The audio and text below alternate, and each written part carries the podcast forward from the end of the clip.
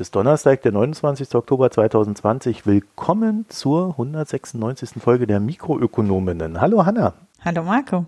Du bist aus dem Urlaub wieder da. Ja, aus dem ähm, weit gereisten Urlaub. ja, nein, ich äh, bin aus den Herbstferien zurück. Hast du, bist du etwa nicht weggefahren? Hast du Urlaub in, ich weiß nicht, USA gemacht? Nein? Äh, ja, ist alles dieses Jahr anders. Aber ich hoffe, du hast dich trotzdem erholt. Ja, ja. Soweit man sich halt im Moment erholen kann. Ja, und jetzt geht es ja weiter, ne? Jetzt kommen ja die neuen Corona-Maßnahmen, da hocken wir wieder alle aufeinander in unserem Trautenheim und werden uns ganz entspannt den Rest des Jahres verbringen. Ja, und mit diesen huldvollen Worten, liebe Hanna, lass uns doch mal gleich reinspringen. Also, wir haben am Anfang nichts Spezielles zu verkünden, das heißt keine allgemeinen Hinweise, möchten uns allerdings für die Spenden, Premium-Abos, Daueraufträge und sonstige Zuwendungen in der letzten Woche herzlich bedanken. Den Newsletter werden wir euch wie immer verlinken und, und ansonsten könnt ihr uns Kritik, Lob und Hinweise per E-Mail senden. mh.mikroökonomen.de und ihr findet uns auf Twitter, Reddit und Facebook als @mikroökonom mit OE alles. Und jetzt sprechen wir nicht über, über, was sprechen wir denn nicht, Hanna? Über nichts, ne? Ja, ich glaube nicht, nein. Ja, gibt auch nicht so viel zu besprechen, oder? Wir sprechen nicht über die gescheiterten Antikorruptionsmaßnahmen in der Ukraine. Werde ich einen mhm. Link reinstellen. Da sprechen wir leider. Über Wirecard sprechen wir auch die ganze Zeit nicht, obwohl da dauernd neue Folgen der Soap Opera zusammenkommen. Ja, aber das ist ja. Aber ist das auch mehr jetzt im Bereich mh, hm, Geschichtsschreibung oder so. Geschichtsschreibung oder Feuilleton.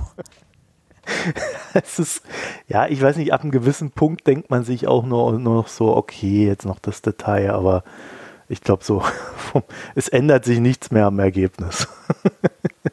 Deswegen bin ich da so gerade so ein bisschen raus. Naja. Aber wir haben ja Corona weiterhin am Toben.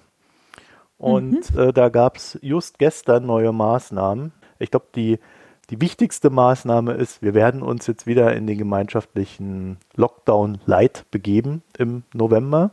Das heißt, ab Montag werden dann Restaurants Takeaway machen. Ansonsten bleiben aber die Geschäfte weitestgehend auf. Massagen und so weiter finden natürlich auch nicht statt. Aber Friseure, es wird nicht neue schöne Corona-Frisuren geben. Ich bin sehr traurig. Tja. Das war doch eigentlich das Highlight, dass alle Leute mit völlig ungeschnittenen Haaren rumgelaufen sind. Ja gut, die Friseure und Friseurinnen mögen das anders gesehen haben. Das ist wahr. ist auch sicher, also dann muss man sagen, also da, es scheint ja auch so zu sein, dass unter den Hygienebedingungen Friseursalons unproblematisch sind. Ich verstehe ein bisschen die Maßnahmen insgesamt so, dass es vor allen Dingen um die Signalwirkung geht, zu sagen, ähm, unterbrecht doch eure Freizeitschemata und eure mhm. Konsum. Mhm äh, so, dass eben ihr euch nicht dauernd irgendwo trefft. Also es gab ja große Kritik aus dem Bereich der Gastronomie insbesondere, die gesagt haben, ja, warum? Die Restaurants haben doch alle gute, sichere Hygienekonzepte. Das Problem sind ja nur die Bars und die Clubs und so. Aber ich habe tatsächlich den Eindruck, einerseits natürlich kann man letztlich, gibt es auch welche, die kein gutes Hygienekonzept haben und es ist schwer, das dann regulativ zu unterscheiden. Aber andererseits habe ich den Eindruck, es geht tatsächlich darum, deutlich zu machen, dass das öffentliche Leben eingestellt werden soll und dass deshalb eben Orte, wo man sich trifft, eingeschränkt werden. Mhm. Also Theater, Kulturveranstaltungen, Bars, Restaurants. Ja, alles. ich würde dir da komplett zustimmen. Das war auch so meine Interpretation. Wir haben ja die Erkenntnis gewonnen, dass kein richtiger, expliziter Schuldiger ausgemacht werden kann bei der ganzen Sache sondern es scheint so, dass es eine Sache gibt, die sicher ist in der Verbreitung und das ist ein geschlossener Raum. Geschlossene mhm. Räume, ganz, ganz schlecht. Ja, es gibt bei einer spanischen Zeitung eine Übersicht darüber, wie sich dieses Virus verbreitet und äh, die neuen Erkenntnisse weisen einfach darauf hin, dass die Masken eben nicht das ultimativ schützende Ding sind, sondern es ist äh, im geschlossenen Raum hilft dir ab einem gewissen Punkt auch die Maske nicht mehr. Und dann ist halt einfach der Durchzug, ob er nun durch eine Ventilation oder durch ähm, Luftzug reinkommt oder was auch immer, ist dann halt das Ding, was hilft. Und das ist natürlich nicht in jedem Restaurant gegeben, ne? muss man schon ehrlich sagen. Hm. Es ist immer so, also die haben für Restaurant und Bar äh, Klassenraum und privates Treffen zu Hause, glaube ich, sind die drei Szenarien, die da aufgezeigt sind als Simulation, also so als Grafik. Man sieht halt, wenn alle eine Maske tragen, hast du halt einige Leute, je nachdem, wo sie im Raum sind, die geschützt sind. Und wenn alle eine Maske tragen und belüftet ist, sind nur dann gilt quasi drinnen, was draußen gilt, dass man nur in unmittelbarer nächster Nähe vom Infizierten sich ansteckt. Also es gibt dann immer noch in allen Szenarien ein oder zwei Leute, die sich anstecken. Aber eben von 24 im Klassenraum dann nur noch drei nämlich nur die, die direkt im Atemzug quasi der infizierten Person sind. Mhm. Und die anderen rundherum, also alles, wo sozusagen diese Aerosolwolke sich drüber ausbreitet, die wird halt durch Ventilation weggenommen. Und bei den Masken ist es halt so, dass es sich mehr oder weniger zufällig im Raum verteilt, dass eben quasi weniger Virus in der Luft ist, aber der bleibt halt trotzdem und verteilt sich halt dann eben langsamer auf die anderen. Deshalb stecken sich nicht so viele an. Ja. Ich fand das auch sehr eindrücklich, wie diese das sind ja so animierte Grafiken am Ende. Fand ich auch ganz gut zu sehen. Jetzt interessant ist natürlich, dass einmal, wenn du in so einer Bar drin bist oder in so einem Restaurant, trägst du an deinem Sitzplatz natürlich keine Maske. Ne? Ja, und was sich, glaube ich, viele nicht klar machen, das ist auch das, was ich bei den Fitnessstudios immer so witzig fand, ist, dass du ja bei Aerosolen nicht nur die Situation quasi beachten musst, während du da bist. Also es kann ja, während du da bist, völlig leer sein in dem Raum. Ja. Aber Aerosol hält sich halt in einem Raum mit trockener Heizungsluft zwei Stunden mindestens. Mhm. Das heißt, wenn es vor zwei Stunden da einen Mittagessen-Run in dem Restaurant gab, dann kannst du nachmittags, wenn es leer ist, da hingehen und wenn die nicht zwischendurch gut durchgelüftet haben, kannst du dich trotzdem anstecken. Ja. Das ist eben auch so, ne, bei Fitnessstudios das Gleiche. Wenn du abends, wenn es total leer ist, da hingehst, aber zwei Stunden vorher war da die Bude voll, das kannst du halt nicht wissen am Ende. Mhm wie so, vielleicht nicht zwei Stunden, aber wie eine Stunde oder eine halbe Stunde vorher die Besetzung in den jeweiligen geschlossenen Räumen war, sondern du musst dich dann darauf verlassen, dass halt zwischendurch gelüftet wurde. Ja, also. Das ist auch was, was mich im Büro immer total irritiert. Ich gehe ja einmal die Woche ins Büro und ich habe immer den Eindruck, die anderen Leute kommen zum Beispiel zu mir ins Büro rein und nehmen dann ihre Maske ab.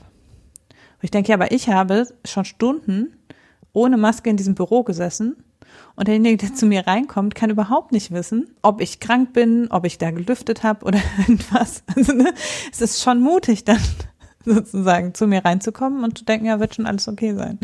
Ja, aber du bist ja eine vertrauenswürdige Persönlichkeit und ich kenne dich genau. seit Jahren. Also du kannst ja nicht ja. Corona haben, Hanna. Das, das geht ja gar nicht. Mhm.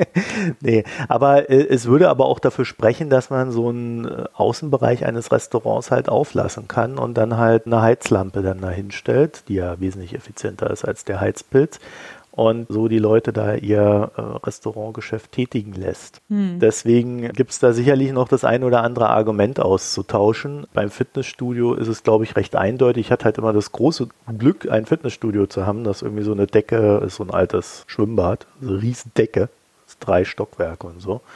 Und das war dann immer ganz gut durchgelüftet und überall die Fenster auf, sodass man, auch weil nie viel los war, eigentlich immer sagen konnte, das geht.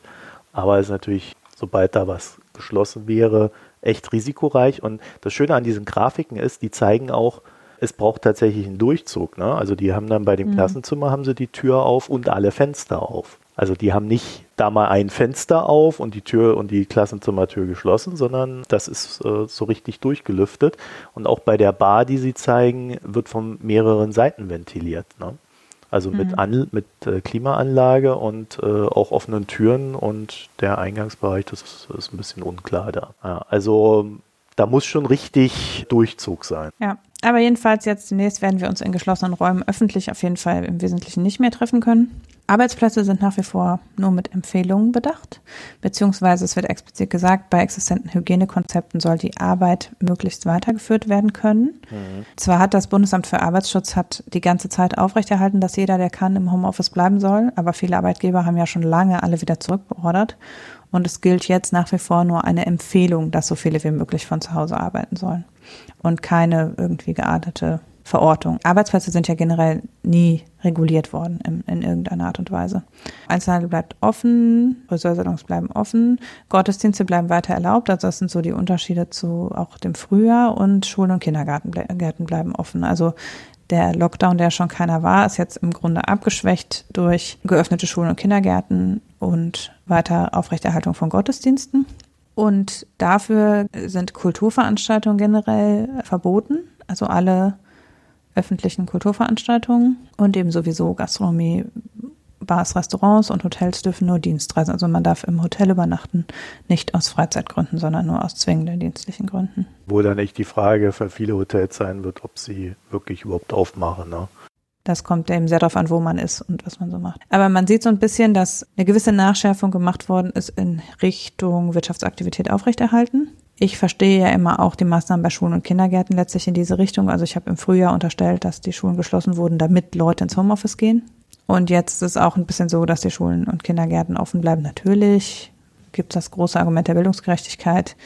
Aber es ist schon auch so, dass natürlich würden man die Kitas insbesondere schließen, müssten alle Eltern zu Hause bleiben, können halt nicht arbeiten gehen. Und es scheint mir schon jetzt eher so, dass Arbeit weniger stark reguliert ist als vorher.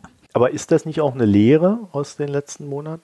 Das ist ja sehr unklar. Einerseits die Ansteckungsmöglichkeit in Schulen und Kindergärten ist immer noch insofern umstritten, dass es zwar in den meisten Ländern keine großen Cluster in Schulen und Kindergärten gab, zumindest nicht in Grundschulen und Kindergärten. Bei weiterführenden Schulen sieht es schon anders aus. Also gerade der Fall Israel zeigt ja, dass es da große Cluster in Schulen gab, was unter anderem damit zu tun hat, dass die Schulen halt ein weiteres Altersspektrum umfassen als in Deutschland die Grundschule. Das gleiche gilt übrigens auch, es gibt auch eine Schule, die komplett infiziert ist in Kanada. Das ist auch eine Grundschule, aber es ist halt erste bis sechste Klasse, also die, die Spanne ist breiter. Und irgendwie scheint halt so bei zehn Jahren eigentlich die Grenze zu sein wo dann doch die Ansteckungsaktivität erheblich ist, was, wo nicht klar ist, ob das ist, weil die Kinder größer sind oder weil Jugendliche sich weniger gut an Hygienemaßnahmen halten. Also das ist letztlich auch nicht hinreichend erforscht. Aber alle diese Daten stammen ja entweder aus stark reguliertem Schulbetrieb, also mit kleineren Gruppen und halben Klassen und äh, mit Masken und so weiter, oder aus der Situation im Sommer, wo man eben doch erheblich besser und mehr gelüftet hat, vermutlich als jetzt im Winter. Und im Moment ist natürlich so, dass für die Schule eben die Empfehlung gilt, die Kinder mögen bitte eine Winterjacke anhaben und eine zusätzliche Fließjacke mitbringen und eine Mütze dabei haben, damit man alle 20 Minuten die Fenster aufreißen kann. Und auch da ist es trotzdem so, wenn jetzt erstmal ein Herbststurm kommt oder es regnet draußen in Strömen, ist das auch nicht machbar. Also, ne, wenn es draußen waagerecht regnet, kannst du trotzdem nicht alle Fenster und Türen aufreißen, dann fliegen ja alle Materialien in der Klasse herum. Also, wie gut das mit dem Lüften tatsächlich umsetzbar ist, das beeinflusst eben, wie wir ja gerade gesagt haben, entscheidend die Dissemination im Raum. Und äh, klar, über den Sommer waren bei, in allen Klassen alle Fenster offen, aber das ist halt jetzt nur noch eingeschränkt machbar bei schlechtem Wetter. Und das wird man abwarten müssen. Wie es jetzt mit schlechtem Wetter und Heizungsluft, weil Heizungsluft ja trockener ist und deshalb Aerosole länger in der Luft bleiben, das wird man jetzt erstmal beobachten müssen. Ganz sicher ist es nicht, aber zumindest gilt für Deutschland und auch für Europa, dass bisher keine großen Cluster an Schulen waren und man es deshalb versucht, so sagen wir mal. Bei den Arbeitsplätzen, finde ich, ist es eine Scheinargumentation.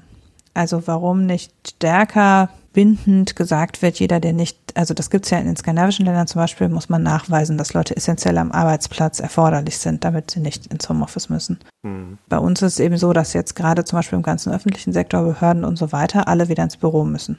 Da ist es aber so, dass wir nicht genau sagen können, wie viele Ansteckungen es am Arbeitsplatz gibt, weil die Rückverfolgung ja im Moment schon so schlecht ist, dass es irgendwie über 70 Prozent nicht mehr nachverfolgbare Fälle gibt, wo also keiner weiß, ob die sich im Privaten oder am Arbeitsplatz angesteckt haben von ja. denen, die man nachverfolgen kann. Da wird vieles auf private Feiern und so weiter zurückzuführen, aber das sind halt dann auch relativ große Cluster. Wenn eine Party oder so war, wird, dann fällt das natürlich auf, wenn da 25 oder 50 Leute waren.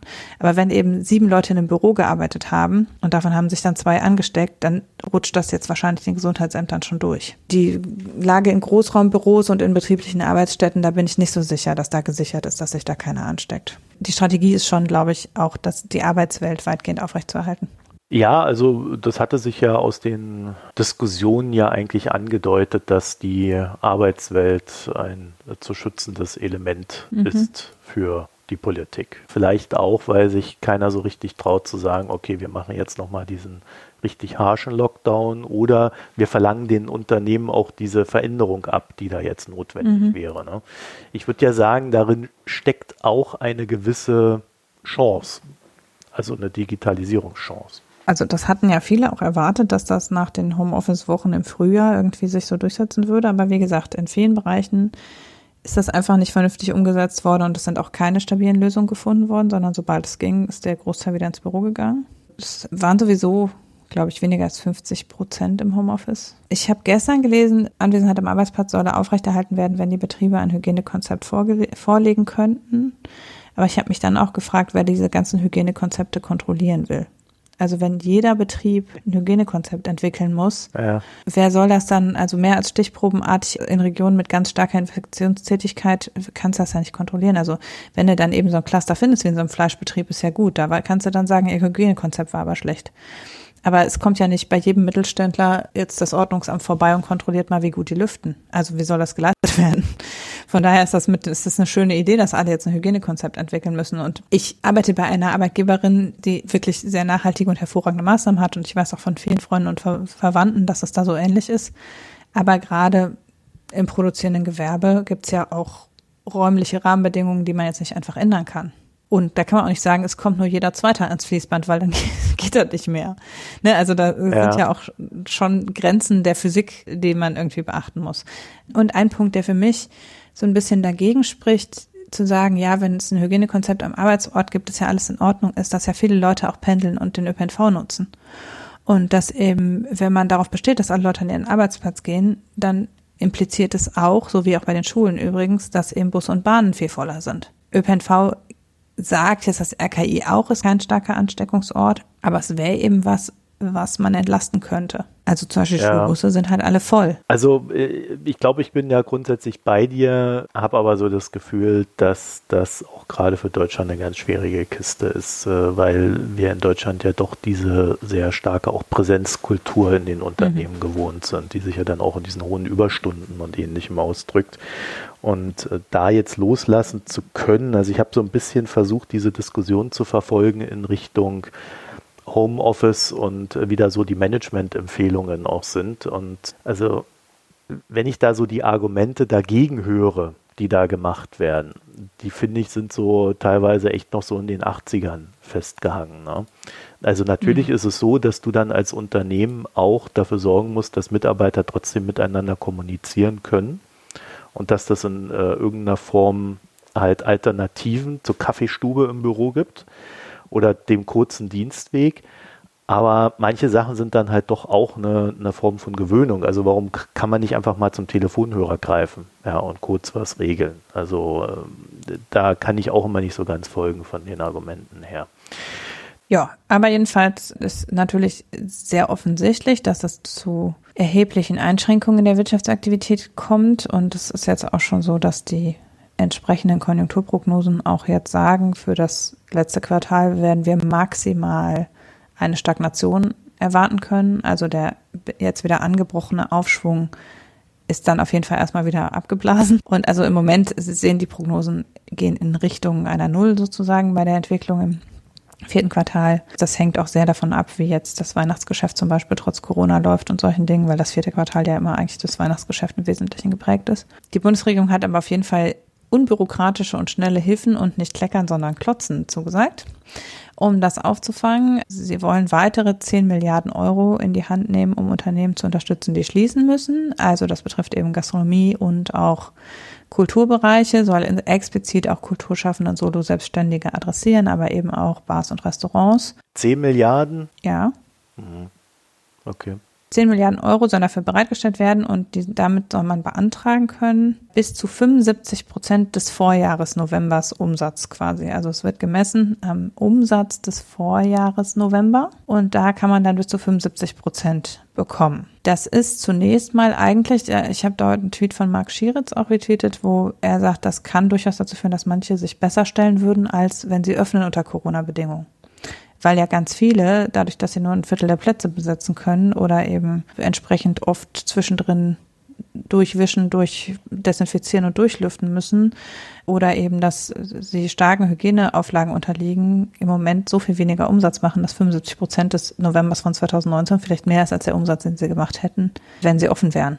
Ja, würde ich instinktiv zustimmen. Bei richtigen Restaurants. Also das, was ich so an Imbiss, Kneipen und ähnlichem sehe, hatte ich jetzt hier zumindest in Köln, in meiner Umgebung, jetzt nicht den Eindruck, dass da irgendwie wenig los gewesen wäre. Nee, ich auch nicht. Aber es ist natürlich, also die Theater- und Kulturbetriebe betrifft das natürlich, die alle jetzt ja eine stark reduzierte Kartenzahl verkaufen konnten. Auch sowas wie Fitnessstudios und so, die natürlich auch deutlich weniger im Durchsatz hatten, dadurch, dass sie Plätze frei halten mussten und sowas. Also überall, wo es über die Fläche reguliert war und die Kundenzahl eben mit dem Raum, verfügbaren Raum stark korreliert, da ist natürlich schon so, dass die jetzt erheblich Einbußen hatten. Ja. Dass es im Prinzip da schon äh, unter Umständen auf jeden Fall kompensieren könnte, was sie bei Öffnung äh, verdient hätten. Immer noch ist es dann so, dass natürlich alle starke Einbußen haben, äh, ob offen oder geschlossen und ob mit Hilfe oder ohne. Und das muss ein Betrieb halt auch erstmal verkraften können. 75 Prozent sind halt nicht 100 Prozent. Gleichzeitig ist es aber so, und das ist halt das, was ich so ein bisschen rausgesehen habe, wo ich mich was daran erinnert hatte, dass wir auch darüber gesprochen haben, dass jetzt Hilfen zum Teil zurückgezahlt werden mussten. Diese 10 Milliarden Euro sind nämlich unter Umständen gar kein neues Geld, sondern die werden erstmal aus dem Überbrückungsfonds bezahlt, der schon da ist. 25 Milliarden waren vorgesehen. Bislang wurden erst rund 2 Milliarden Euro abgerufen. Das heißt, die 10 Milliarden stecken da locker noch drin, ohne dass Olaf Scholz auch nur einen Penny mehr locker machen muss. Da kann man ja spendabel sein, ja. Der Überbrückungsfonds umfasst ja auch längerfristige Maßnahmen. Das heißt, ein Teil könnte jetzt ja auch noch abgerufen werden später. Das sind ja nicht nur die Soforthilfen, die da drin sind. Es sind nur die Überbrückungshilfen für kleine und mittelständische Unternehmen, genau. Äh, die werden aus diesen 25 Milliarden bezahlt und die gelten ja, die sind noch weiter verlängert bis Mitte 2021 gibt es diese Überbrückungshilfen. Und da kann man die 10 Milliarden, kann er erstmal da rausnehmen, solange da noch Geld ist. Die Antragsbedingungen sollen angepasst werden, sodass die Kultur- und Veranstaltungswirtschaft stärker davon profitieren kann und Solo-Selbstständige, als es bisher der Fall war. Es soll auch unbürokratischer sein im Antragsverfahren.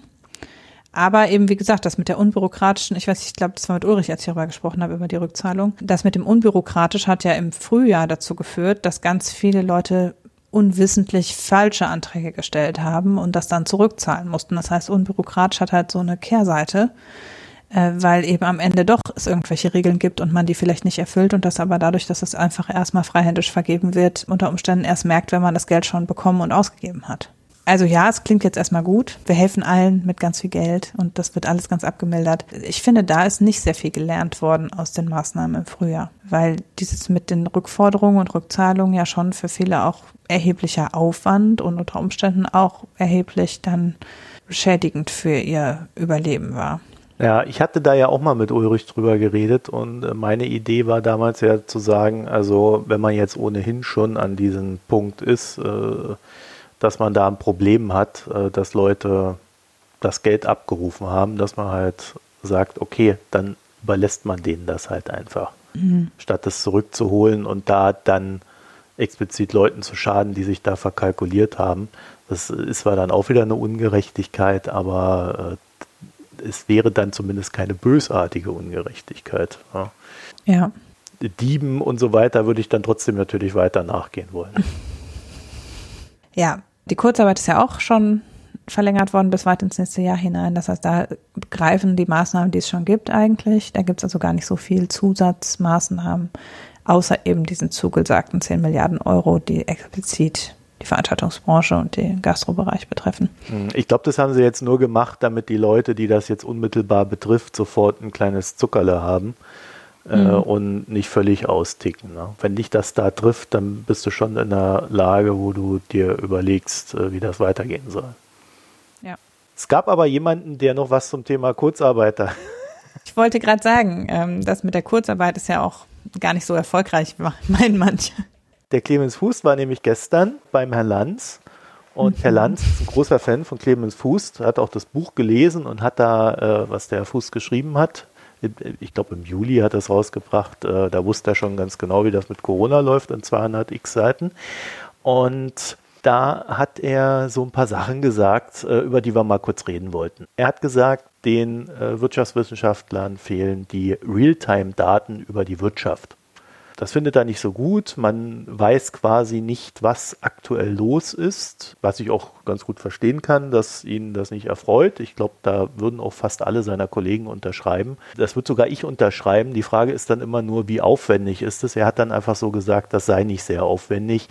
Also ich weiß von vielen Unternehmen, die ja ab einer gewissen Größe diverse Daten an die Ämter melden müssen, für die ist es halt ein ziemlich großer Aufwand.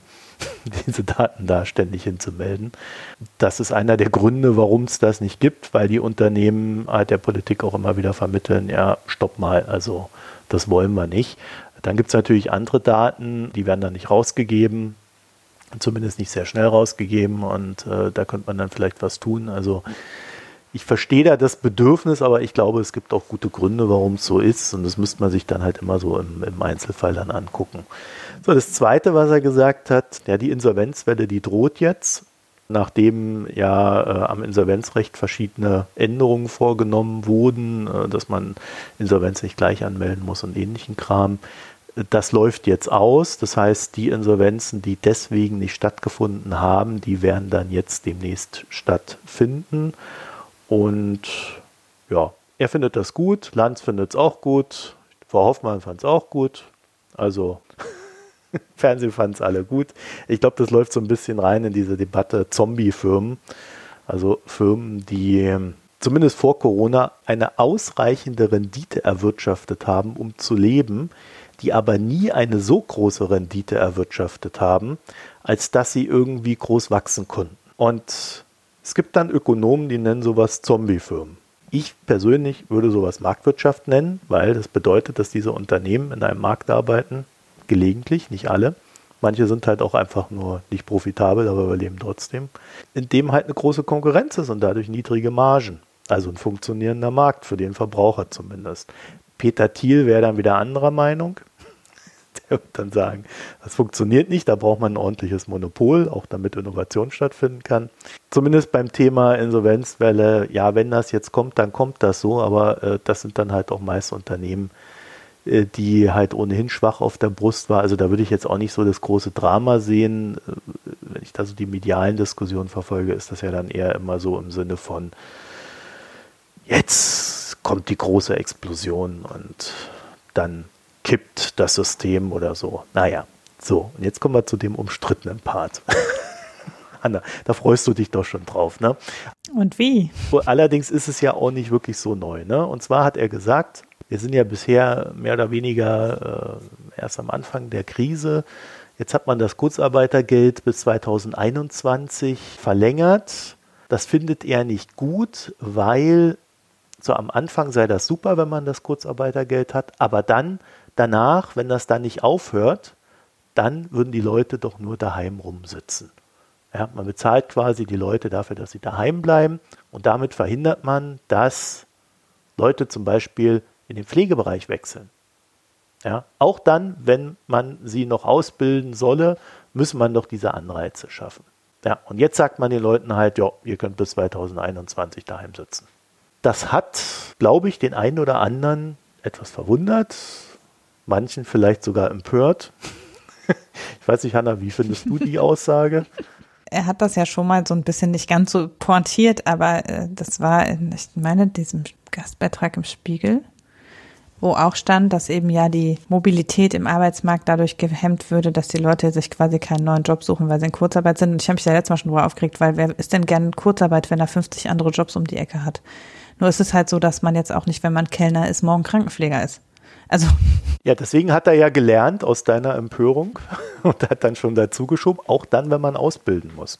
Weil in der Logik von ihm, muss man ihm ja zugestehen, ist ja nicht ganz unlogisch, was er sagt, wenn die Leute jetzt schon umschulen statt dann Ende nächsten Jahres, dann gewinnt man ja ein Jahr. Ja, nur wenn jemand, der in einem Beruf ist, wo er ganz normales Geld bezieht, jetzt halt wieder Ausbildungsgehalt kriegt, dann ist das sehr viel weniger, als er in Kurzarbeit kriegt. Und da kann man jetzt auch nicht sagen, ja, wenn das Kurzarbeitergeld nicht bezahlt wird, dann würde der das machen, weil auch das, was er an Arbeitslosengeld kriegen würde, ist mehr als ein Ausbildungsgehalt. Ein Ausbildungsgehalt in der Pflege ist im ersten Jahr 500 Euro. Also es ist halt für schon etablierte, erwachsene Menschen, die einen Beruf haben, witzig zu sagen, ja, mach jetzt halt noch mal eine Ausbildung. Also Herr Fuß kann doch Pfleger werden. Ja, also ich meine, wenn er freie Kapazität, ne? So ein bisschen Flexibilität äh, kann man ihm Oder ja Erzieherin. Ja.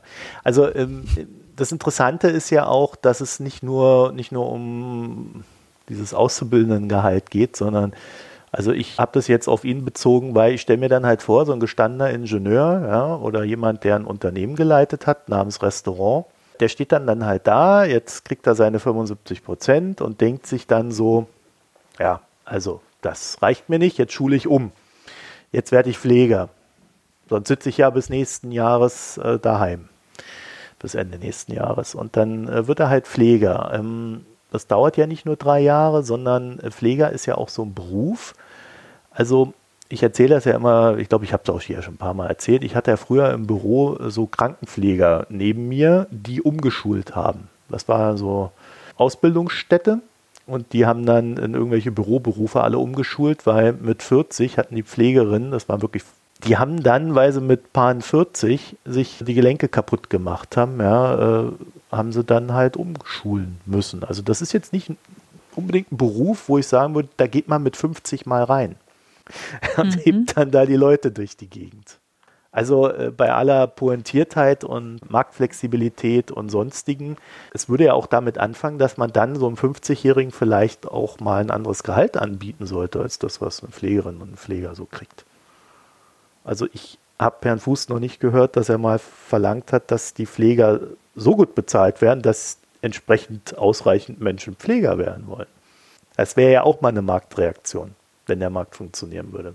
Ja, aber wie gesagt, also das ist nicht nur eine Frage von Marktanreizen.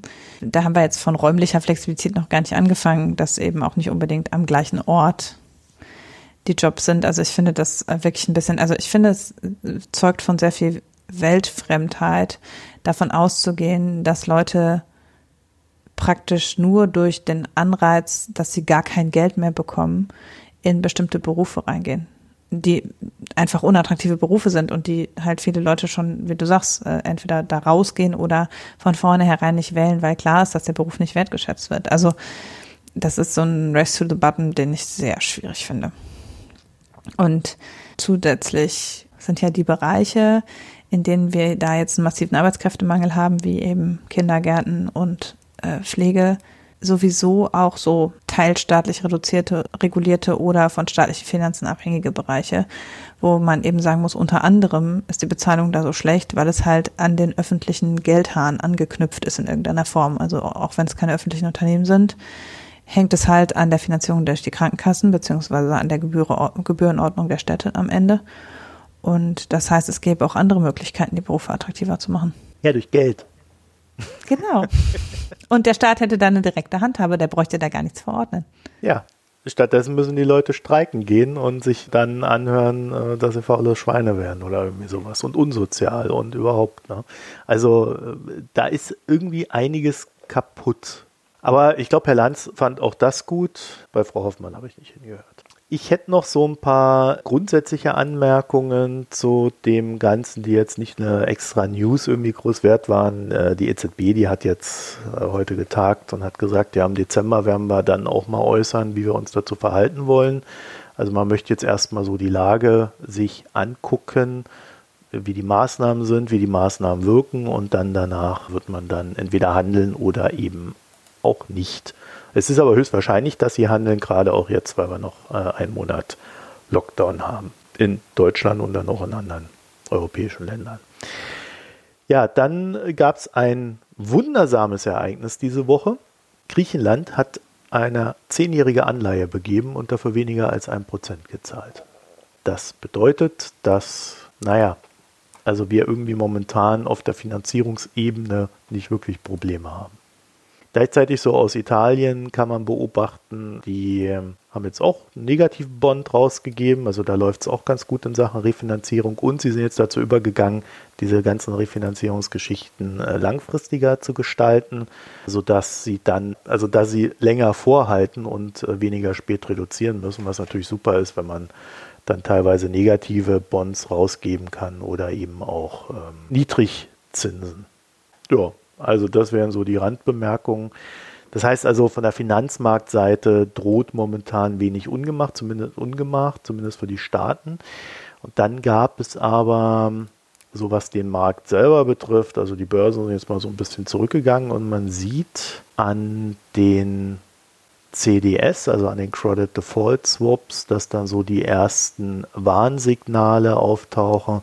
Also das sind so diese Geschichten, wo man sich gegen Insolvenzen und ähnliches absichern kann. Und da gehen momentan so die Risiken nach oben. Das bedeutet, dass die ganzen Maßnahmen der letzten Monate, die in Sachen Unternehmen gelaufen sind, jetzt so langsam, naja, ich will nicht sagen ihr Ende finden, aber zumindest das Marktvertrauen findet da so langsam sein Ende. Und das heißt, als nächstes ist dann die große Frage, was tun die Staaten? Das größte Fragezeichen ist dann äh, in den USA. Die USA streiten sich ja seit Ewigkeiten darum, ob sie jetzt nochmal ein Hilfsprogramm auflegen und wenn ja, für wen und wer wie viel bekommt und was weiß ich noch alles. Das wird wohl vor der Wahl nicht mehr entschieden. Wir gehen also, müssen also davon ausgehen, dass der Wahlsieger dann gucken muss, wie er das Ding endverhandelt. Und das wäre ein großes Fragezeichen und auch, äh, wir haben es jetzt gerade eben gehabt, also die 10 Milliarden, die jetzt hier aus der Mottenkiste gekramt wurden, die schon da waren, aber nicht abgerufen wurden in Deutschland. Also da könnte es sein, dass vielleicht auch noch ein bisschen mehr kommt und äh, damit dann die Märkte beruhigt werden müssen und damit dann auch die Unternehmen und damit auch die Verbraucher und dann sind wieder alle glücklich.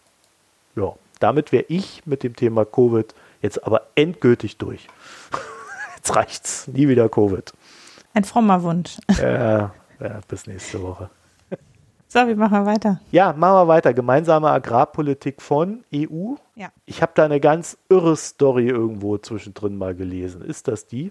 Keine Ahnung. Julia Klöckner hat den großen Sieg äh, verkündet in Sachen EU-Agrarpolitik. Ja, also letzte Woche ist abgestimmt worden im EU-Parlament über die gemeinsame Agrarpolitik und vorher gab es Auslandhandlungen im EU-Ministerrat darüber. Mhm.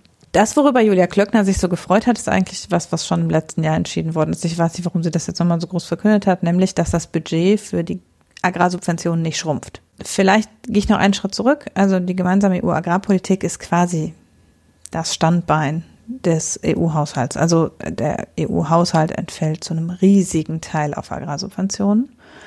Und es ist auch eine der ältesten Säulen. Also seit den 60er Jahren bereits hat die EU eben eine gemeinsame Subventionspolitik im Agrarsektor mit dem sehr expliziten Ziel eigentlich der Sicherung der Ernährungssicherheit und aber auch der Sicherung der ähm, Einkommen von Landwirten. Das waren so die ursprünglichen Zielsetzungen der gemeinsamen Agrarpolitik und am Ende ist es halt immer darauf hinausgelaufen, dass die europäischen Bauern massiv subventioniert worden sind, damit in der EU produzierte Lebensmittel wettbewerbsfähig sind. Also das muss man einfach so sagen. Das, versteckt auch niemand. Im Grunde geht es nur darum, äh, europäische Bauern bei europäischem Lohn- und Preisniveau am Leben zu erhalten, die eigentlich nach Marktgesichtspunkten in einem integrierten Markt für Lebensmittel nicht überlebensfähig wären. Weil insbesondere in den nördlichen und westlichen Ländern der EU wir ja in ganz vielen Bereichen klimatisch nicht mithalten können mit Ländern, aus denen wir Nahrungsmittel importieren. Und eben das Lohnniveau deutlich höher ist innerhalb der EU.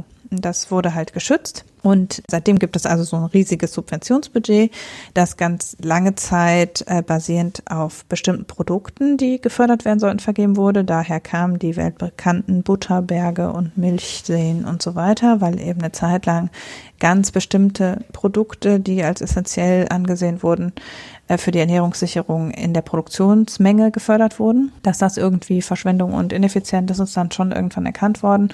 Und seitdem wird im Wesentlichen werden Flächenprämien ausgezahlt. Also für landwirtschaftlich bewirtschaftete Fläche kann eben jeder Landwirt äh, eine Flächenprämie erhalten, die im Wesentlichen egal, also natürlich darf man nicht egal was anbauen, aber wenn die Fläche genutzt ist zur Nahrungsmittelproduktion, dann ist sie förderfähig und das macht den größten Anteil des Agrarbudgets aus. Also das ist die sogenannte erste Säule, in der eben so direkt Subventionen gezahlt werden. Dann gibt es einen sehr viel kleineren Topf, aus dem ja, Struktur oder eben Investitionen gedeckt werden sollen. Der ist auch immer schon ausgerichtet worden auf eine Naturschutz- und Umweltschutzausrichtung. Dieser zweite Topf allerdings er kann nicht einfach direkt angezapft werden, sondern da muss immer von Seiten der Region oder des jeweiligen Landes das aufgedoppelt werden, die Förderung. Also das geht nicht, ohne dass es eine öffentliche Förderung im jeweiligen Mitgliedsland gibt und deshalb werden diese Mittel fast gar nicht abgerufen, die also speziell der umweltfreundlichen Umstrukturierung der Landwirtschaft dienen.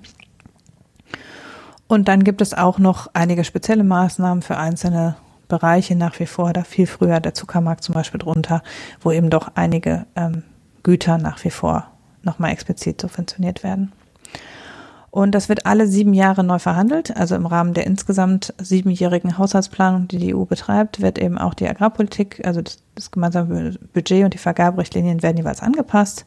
Im Wesentlichen, um eben dem, doch dem um, der Umstrukturierung auch des landwirtschaftlichen Bereichs Rechnung zu tragen. Und das wäre jetzt wieder dran. Seit zwei Jahren wird darüber verhandelt, also seit 2018 äh, wurde eben darüber ausgehandelt, ob denn jetzt irgendwie die Vergabe der Direktzahlungen insbesondere angepasst wird, denn die Landwirtschaft ist ein riesiger Treiber der Klimakrise. Ein Drittel ungefähr unseres CO2, der CO2-Emissionen weltweit entfallen auf die Nahrungsmittelproduktion. Und deshalb wäre es nur logisch zu sagen, wenn die EU jetzt ja in allen Bereichen ein Klimamainstreaming quasi verspricht zu betreiben, weil sie sich relativ ambitionierte Klimaschutzziele setzen möchte, dann müsste auch die Landwirtschaft oder die Förderung der Landwirtschaft so umgestaltet werden, dass eben Klimaneutralität oder Reduktion des Klimaeffekts besonders gefördert würde. Und da gibt es jetzt sozusagen verschiedene Ansichten darüber, ob das jetzt gelungen ist oder nicht. Julia Klöckner meint, es ist total erfolgreich. Ähm, die Bauern meinen, ist mittelerfolgreich und die Umweltverbände meinen, ist nicht erfolgreich. Äh, interessanterweise finden die Bauern, dass es zu viel Umweltauflagen gab und die Umweltverbände finden, es gibt zu wenig Auflagen.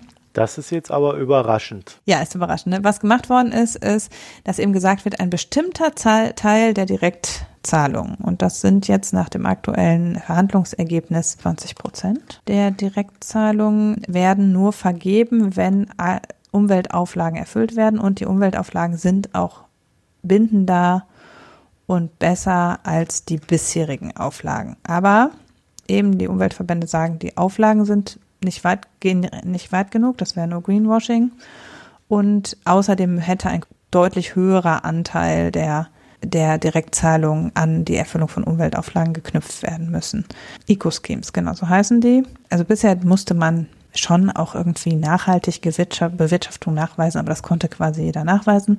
Jetzt muss man eben diese Eco-Schemes erfüllen. Das sind spezielle Öko-Richtlinien, die schon darüber hinausgehen. Allerdings 20 Prozent der Direktzahlungen äh, werden jetzt über diese Eco-Schemes vergeben und der, der Rest nach wie vor ohne ökologische Auflagen oder mit nur sehr schwachen ökologischen Auflagen. Die Umweltorganisationen, der NABU und andere haben gefordert, die Hälfte der Gelder mindestens an die Eco-Schemes zu knoten. Und der Präsident des Bauernverbandes findet, dass die Eco-Schemes schon viel zu streng sind und es eine Maximalforderung zur ausschließlichen Umweltorientierung sei, wenn man fordert, dass da 50 Prozent drüber vergeben werden.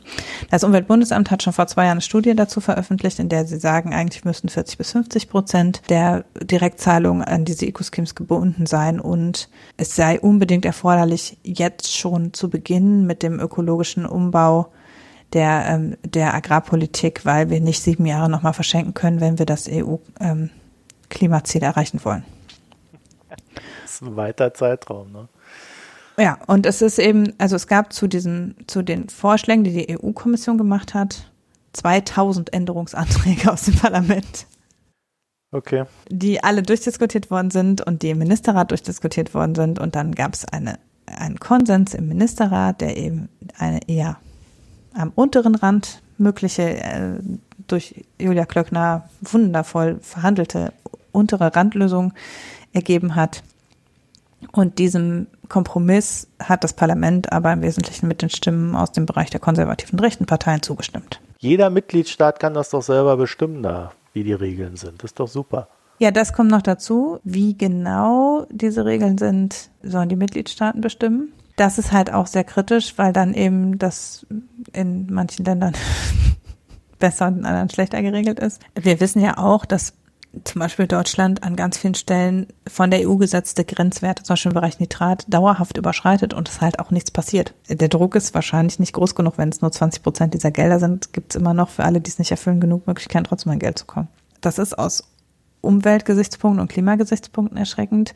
Es ist aber letztlich, finde ich, auch nicht so eindeutig, dass es aus Sicht, also dass es strukturell für den Land, die Landwirtschaft dauer, eine dauerhaft tragfähige Lösung ist, weil das Problem ist, durch diese Flächenprämien und die relativ laschen Auflagen profitieren halt übermäßig stark Großbetriebe von, den, von der EU-Agrarförderung. Bei Bauern mit sehr kleinen Flächen lohnt sich oft eine Beantragung von dieser Flächenprämie gar nicht oder die Flächenprämie ist auf jeden Fall nicht entscheidend. Also die macht dann zu wenig aus am, am Einkommen.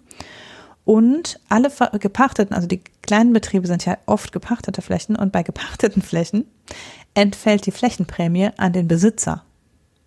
Das heißt, der Landwirt hat überhaupt nichts davon, dass er diese Flächen, ob er die jetzt ökologisch oder nicht ökologisch bewirtschaftet, ist egal, sondern das wird, kann der Eigentümer der landwirtschaftlichen Flächen beantragen und der kriegt dann diese Flächenprämie.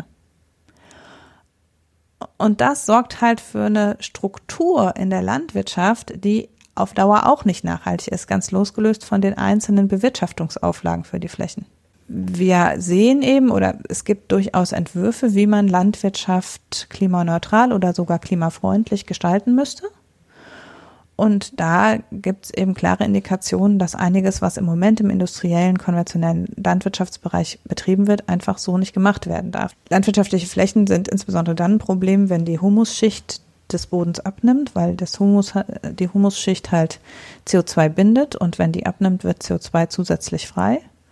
Abgesehen davon ist natürlich ein großes Problem die Flächen, die zur Herstellung von Fleisch- und Milchprodukten genutzt werden, weil die meisten Emissionen in der Landwirtschaft eben aus der Tierproduktion stammen. Und wenn man also einerseits eine nachhaltige Bewirtschaftung der Böden anstreben würde, durch Reduzierung der ähm, künstlichen Dünger, des künstlichen Düngereinsatzes und vermehrter Einsatz von Pflanzendüngung und Kompost am Ende, und wenn man Feuchtgebiete besser schützen würde und die Tierproduktion reglementieren würde, dann könnte die Landwirtschaft sogar positiv zur Klimabilanz beitragen. Aber das sind wiederum Sachen, die eben schlecht mit der industriellen Bewirtschaftung von Flächen vereinbar sind, so wie sie bisher ist.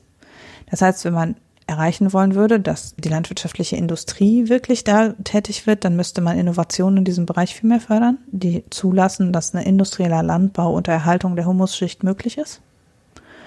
Oder man müsste eben ökologisch wirtschaftende Kleinbetriebe fördern, die letztlich schon nach solchen Kriterien arbeiten. Das ist doch immer das Gleiche, über das wir da reden, oder? Man müsste Innovationen fordern das ist halt eine verpasste Chance. Also man hätte ja auch sagen können, okay, wir nehmen aus dem Direktzahlungsbudget einfach was raus und gründen so einen landwirtschaftlichen Innovationsfonds für eine ökologische Wende in der Landwirtschaft oder so. Also man hätte ja auch gar nicht sagen müssen, okay, Direktzahlung, Flächenprämie fassen wir nicht an, aber wir nehmen aus dem Budget was raus und belohnen eben besonders die, die innovative Lösungen zum Klimaschutz implementieren. Das wäre eine andere Möglichkeit. Also nicht zu über Sanktionierung quasi zu arbeiten, indem man auf einmal sagt, nee, du kriegst das Geld nicht mehr, wenn du diese Auflagen nicht erfüllst, sondern über Anreize zu arbeiten und zu sagen, du kriegst aber extra was obendrauf, wenn du bestimmte innovative Maßnahmen umsetzt. Aber auch das ist ja verpasst worden, weil am Ende eben es, es zumindest so wie ich es lese, viel um Besitzstandswahrung geht und das eben so ist, dass die Landwirtschaft in ihrer jetzigen Struktur vollständig davon abhängig ist, dass diese Subventionen weiter, weitergezahlt werden. Das hat die Julia Klöckner in diesem Interview, was auf der Tagesschau-Seite war, auch glasklar so gesagt, dass sie Hand in Hand mit dem Bauernverband das durchgefochten hat in der EU und dem Bauernverband für die Unterstützung sehr dankbar ist. Und dann denke ich halt, okay, das ist relativ eindeutig, wie der Hase läuft, ja? ja. Und möglicherweise nicht im Interesse einer nachhaltigen Landwirtschaftspolitik, wenn so eindeutig im Interesse der gegenwärtigen Struktur agiert wird in einem Bereich, wo völlig klar ist, dass wir uns da werden anpassen müssen, weil es ein richtig großer Bereich im Bereich Klimaschutz, aber auch im Bereich vieler anderer Ressourcenproblematiken ist. Also ne, die Verarmung von Böden ist nicht nur fürs Klima schlecht. Und daraus folgt eine Verdürrung und ein Verlust letztlich von bewirtschaftbaren Flächen, Wassermangel, also intensive Landwirtschaft ist ja extrem wasserintensiv und äh, das hat ja noch viel mehr Auswirkungen, außer nur die Klimaschutzauswirkungen. Die, das Artensterben wird äh, durch den Düngereinsatz befördert und so weiter und so fort. Ja, es ist halt einfach eine Besitzstandswahrung am Ende und entspricht damit nicht dem angeblichen Klima-Mainstreaming, was jetzt im Rahmen des Green New Deals von der Kommission gefordert wird. Tja, es wird ja. halt auch immer nur gefordert. Ja, also angeblich sollte es ja dafür auch Geld geben, aber äh, zumindest im Agrarbereich wird das jetzt nicht in Geld übertragen, das, was an Forderungen im Raum steht. Ja, also. Der Hinsicht würde ich sagen, äh, ist die EU mit ihren Ansprüchen dann schon mal gescheitert. Haben wir sonst noch irgendwelche deprimierenden Nachrichten für diese Woche, Hanna? Oder?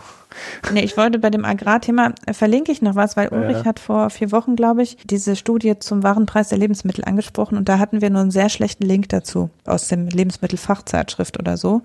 Ähm, ich habe jetzt im Zuge meiner Recherche zu diesem Thema aber einen Artikel gefunden, wo die Methode nochmal besser aufgeschlüsselt wird wie dieser wahre Preis für Lebensmittel berechnet wird. Das verlinken wir dann. Ich bin ja bei, also bei diesem Thema bin ich eigentlich jedes Mal deprimiert, wenn wir darüber reden. Hanna, wollen wir dann mal in den Gesellschaftsteil rübergehen? Okay, gut. Dann habe ich einen anderen Pick. Der ist aber auch nur schön. Es ist ein Video, was man sich einfach angucken kann. Okay. Es ist nichts inhaltlich zu erzählendes, sondern einfach nur eine Reminiszenz an eine Kindheit in unserer Kindheit. Was? Aber deine vielleicht nicht. Was?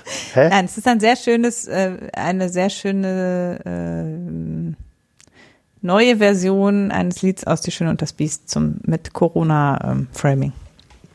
Oh ja. In deiner Kindheit kam das gar nicht vor. Nein, mit sowas habe ich gar nichts zu tun. Genau. Disney gab es nicht. Ja, in der DDR hatten wir so Schweinereien. Nicht. Genau. Und dann im Westen habe ich es nicht geguckt. Ach ja, nee, äh, ich habe keinen Pick, außer ähm, ich müsste jetzt meine Bücherliste da durchgehen, aber ich glaube, das mache ich dann beim nächsten Mal. Ähm, dann schaffe ich auch noch ein Buch fertig zu lesen. Und dann gehen wir mal die Bücherliste aus dem Urlaub durch, ob da was Gescheites für euch dabei ist. Deswegen spare ich mir die Picks, aber beim Bier bin ich diesmal dabei. Und du? Ja, ich habe auch einen Wein. Ah, Jetzt, nachdem der Sommer vorbei ist und die Probeserie für Weißwein damit beendet ist, geht jetzt die Probeserie für Rotweine los. Dadurch, dass wir im Moment Wein online bestellen, kann man immer mal hiervon und davon eine Probeflasche mitbestellen. Und ich habe einen Merlot von Para Jiménez. Äh, Das Weingut habe ich schon mal, da habe ich schon mal einen Wein besprochen, nämlich den Graciano, der auch total empfehlenswert und lecker war und der Merlot ist auch total empfehlenswert und, und lecker. Durchaus nicht ganz leicht. Ich glaube 13,5 Prozent wie halt so spanischer Merlot so ist. Also man kann auch nicht erwarten, dass der mit 11 Prozent daherkommt. Aber fruchtig und sehr samtiger Geschmack und etwas weniger, mh, ich würde sagen, sperrisch als französische Merlots, sondern ein bisschen, ja, ein bisschen weicher als so ein Durchschnittsmerlot, würde ich sagen. Aber ein schwerer spanischer Wein. Also man muss schon spanischen Wein mögen, damit man den mag. So. Ähm, aber finde ich sehr empfehlenswert. Kostet 5,49 Euro, also noch im durchaus bezahlbaren Bereich dafür, dass es ein Demeter-zertifizierter Biowein ist. Gutes Preis-Leistungsverhältnis, auf jeden Fall. Also die Spanier sind ja eh ein bisschen günstiger als die Franzosen, aber ähm, finde ich. Ja, so, also im Bio. das Nein, im da Bio- muss man aber aufpassen, was man jetzt versteht. Also was man hier, was man hier an Bioweinen kriegt, sind auf jeden Fall die spanischen, äh, die italienischen Weine am günstigsten und dann kommen die spanischen und die französischen, würde ich sagen. Äh, wenn man jetzt ungefähr in der gleichen Qualitätsklasse gucken würde, würde man eben einen italienischen für vielleicht unter 5 Euro, einen spanischen für vielleicht über 5 Euro und einen französischen eher für über 6 Euro bekommen, so in der gleichen Kategorie. Ich weiß nicht genau, ob das damit zu tun hat, dass einfach generell nach Deutschland mehr spanische und italienische Weine als französische importiert werden, denn in Frankreich kann man viele gute französische Bioweine kaufen. Aber die Franzosen exportieren auch nicht ganz so viel Wein nach Deutschland, glaube ich. Und von daher liegt es vielleicht einfach daran. Aber jedenfalls, ja, finde ich, hat er für auch einen spanischen ein gutes Preis-Leistungsverhältnis. Kann man nicht anders sagen. Kann man gut trinken, ist lecker und mm, kann man auch mitbringen und verschenken, obwohl er nicht 10 Euro kostet. Würde ich sagen. Letztens irgendwann hat irgendwer auf Twitter gesagt, er will mir Wein schicken und der ist gar nicht angekommen.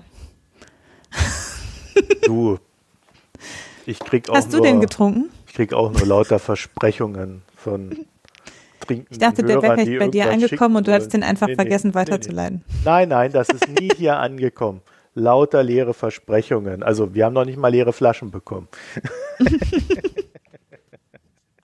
ja, ja. Ich habe jetzt aber auch gerade erst wieder bestellt. Ich bin jetzt erstmal wieder versorgt. Der, der Ulrich hat ja letztens auch schon gejammert, dass, dass es da nur leere Versprechungen gibt. Ich habe getrunken, tatsächlich mal wieder ein Bier, ein Hoppler von Kamba. Mm. Kamba Bayern. Das ist schon wieder ein Wortspiel. Bier. Ja, ja, Hopfenlager. Hoppla. Ha. Ich finde wirklich, Craft Beer und Friseursalons fallen sehr stark in die gleiche Kategorie, was die Wortspielqualität pass auf, ich wollte noch vorlesen, was diese Brauerei so von sich gibt. Vom Glück in Glas. Mit Kamba schenkt man sich nicht einfach nur ein Bier ein, es ist die Liebe zum Brauhandwerk, die Lust am Entdecken und eine einzigartige, von Natur und Kultur vielfältig geprägte Landschaft, die jedes Kamba zu einem besonderen Geschmackserlebnis macht, zu einem Bier mit Charakter. So, dieses charaktervolle Bier war so dermaßen langweilig beim Trinken. Ja, es war jetzt nicht das Schlechteste, was ich getrunken habe, aber mir dafür jetzt extra ein Kamba Bayern Hoppla zu kaufen, das trockene Hopfenlager. Ja, also pff. Ich glaube, wenn man halt so Sprüche da irgendwie so draufschreibt und dann irgendwie so tut, als ob das irgendwie das, das Überbier wäre, dann ist, glaube ich, auch so der Enttäuschungsfaktor ab einem gewissen Punkt sehr hoch, wenn es dann einfach nur wie ein gutes Bier schmeckt. Es ist jetzt kein ja, schlechtes ich Eindruck, Bier. Es geht eigentlich nur um die Beschreibung, weil sonst gibt es ja keine Alleinstellungsmerkmale. Ja, ach, ich weiß es nicht. Also grasige Nuancen habe ich da schon mal gar nicht rausgeschmeckt, äh, so wie es da steht. Es war ein bisschen spritzig von mir aus, äh, aber ja, also es ist okay. Das ist hatte auch wirklich schon viel schlechtere, aber so gerade so was trockene Biere betrifft, bin ich da so mehr bei Asahi. Und äh, das hier ist halt so ein ganz nettes, vielleicht etwas zu teures und auf jeden Fall viel zu krass beworbenes Bier. ja, das, ja. Ups, Daisy. Dieses Lager hat ja richtig was auf dem Kasten. was soll das, ja? Himmel. Ja, genau. So, dann sind wir durch, ne? Im wahrsten Sinne des Wortes. Sind wir. Sind wir. Also, Julia Klöckner hat uns nicht glücklich gemacht. Covid hat uns auch nicht glücklich gemacht. Der Wein war gut. Der Wein war das gut. Das Bier nicht so. Das Bier nicht so. Ja, vielleicht sollte ich auch auf Wein umsteigen. Das ist halt meine Überlegung wert. Ne? Und dann trinke ich nur noch den Wein, den du als gut empfiehlst und bin glücklich. Das macht der Ulrich allerdings auch mal so. Der schreibt mir dann immer, wenn er im Supermarkt ist, welches, welchen Wein ich nochmal empfehlen würde. anstatt, dass er, anstatt dass er da auf die Website guckt, wo das wir ja, das ist, glaube ich, komplizierter. Okay, also wir sind damit am Ende, bedanken uns recht herzlich fürs Zuhören und wenn ihr uns jetzt noch was mitzuteilen habt, dann könnt ihr das tun. www.mikroökonomen.de Da gibt es dann oben einmal rechts das Premium-Abo. Da haben wir letzte Woche zum ersten Mal den Fall gehabt, dass wir eine Folge, das war diese Woche, eher äh, publiziert haben, die Buchbesprechung und dann erst am nächsten Tag für die Allgemeinheit freigegeben haben. Wir haben auch so ein bisschen Mist gebaut mit dem Premium-Feed, äh, da kann man sowas mal tun. Aber äh, irgendwann wird das halt auch dann der Regelfall sein, wenn nicht gar ganz dahinter verschwinden, die Buchbesprechung. Ansonsten gibt es dann noch den Spenden-Button für alle, die uns darüber hinaus was Gutes tun wollen. Und ihr könnt die Kommentare dort hinterlassen in dem jeweiligen Blogpost zum Podcast. Ja, ansonsten bleiben euch die sozialen Netzwerke, Twitter, Reddit, Facebook, alles Mikroökonomen. Ja, die E-Mail-Adresse halt, ne? mh.mikroökonomen.de. Und wenn da, da der Hanna irgendeine Weinempfehlung mitteilen wollt, dann leite ich die auch gerne weiter. Die Hanna liest sonst nur Twitter. Ja, ansonsten liest die Hanna nur Twitter oder äh, sie wartet natürlich weiterhin auf diese versprochene Weinlieferung. Die, die nie angekommen ist. Pfui, schäm dich, wer auch immer du warst. ja, ja. Gut, also euch eine schöne Zeit. Bis bald. Tschüss. Tschüss.